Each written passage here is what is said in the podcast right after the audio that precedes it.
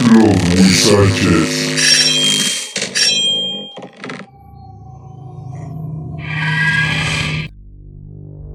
Frank Morris era un hombre que tenía una obsesión.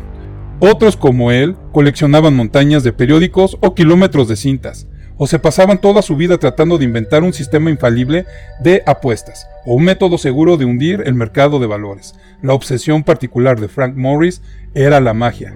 Vivía solo en una habitación alquilada y solo tenía un gato por toda compañía. Las mesas y las sillas de la habitación estaban repletas de libros y manuscritos antiguos, las paredes cubiertas con herramientas propias de un brujo, y los armarios llenos de hierbas, esencias mágicas, etc. La gente le dejaba solo, y a Frank le gustaba que fuera así. Sabía que algún día terminaría por encontrar el hechizo adecuado, que entonces aparecería un demonio y le concedería un deseo glorioso.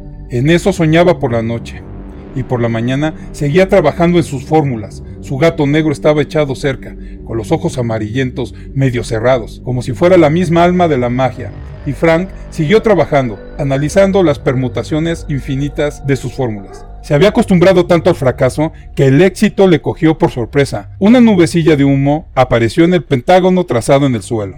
Un demonio adquirió forma lentamente y Frank, que tanto había anhelado aquel momento, se encontró temblando de miedo. De algún modo, durante todos aquellos años, nunca había llegado a decidir exactamente qué pediría cuando apareciera un demonio. La nubecilla de humo se convirtió en una enorme forma gris.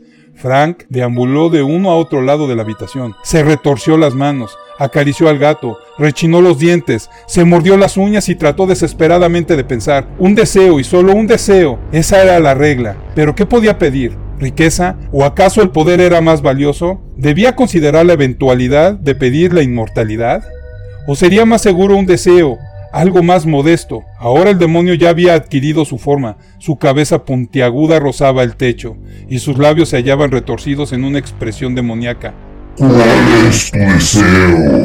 Preguntó el demonio con un tono de voz tan fuerte que tanto Frank como el gato retrocedieron. Pero después de 20 años de esfuerzos, Frank quería pedir el mejor deseo posible. Volvió a pensar en las diversas ventajas que le ofrecía el poder o la riqueza o la inmortalidad. Y entonces, cuando estaba a punto de decidirse, vio que el demonio le miraba con una sonrisa burlona.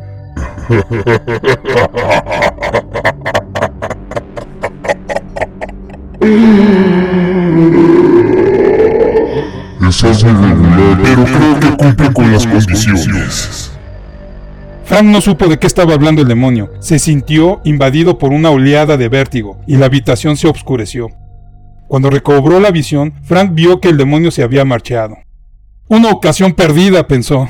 El demonio había desaparecido y todo seguía como antes. Bueno, no exactamente igual, porque Frank notó que sus orejas se habían alargado y que su nariz se había agrandado aún mucho más. Tenía un pelo grisáceo en lugar de su piel y le había salido un rabo. Aquel demonio traicionero lo había convertido en una bestia. Entonces Frank escuchó un ruido tras él y se dio cuenta de lo ocurrido.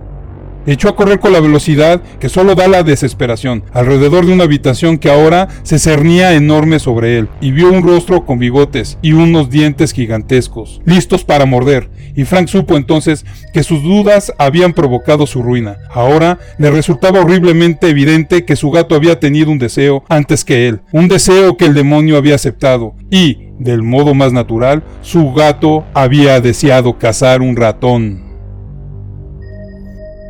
Bueno, sin palabras, mis estimados guisachones, por eso siempre hay que estar preparados. Cuando llegue la oportunidad, saber qué es lo que queremos, ¿no? Todo pensó, menos en su deseo, ¿verdad? Y el gato, algo tan sencillo, tan tranquilo, soltó su deseo. Bueno, guisachones, nos vemos el día de mañana con otro cuento. Les mando un abrazo y buenas noches.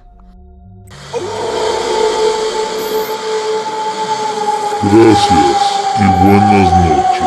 Esto fue Los Huizaches.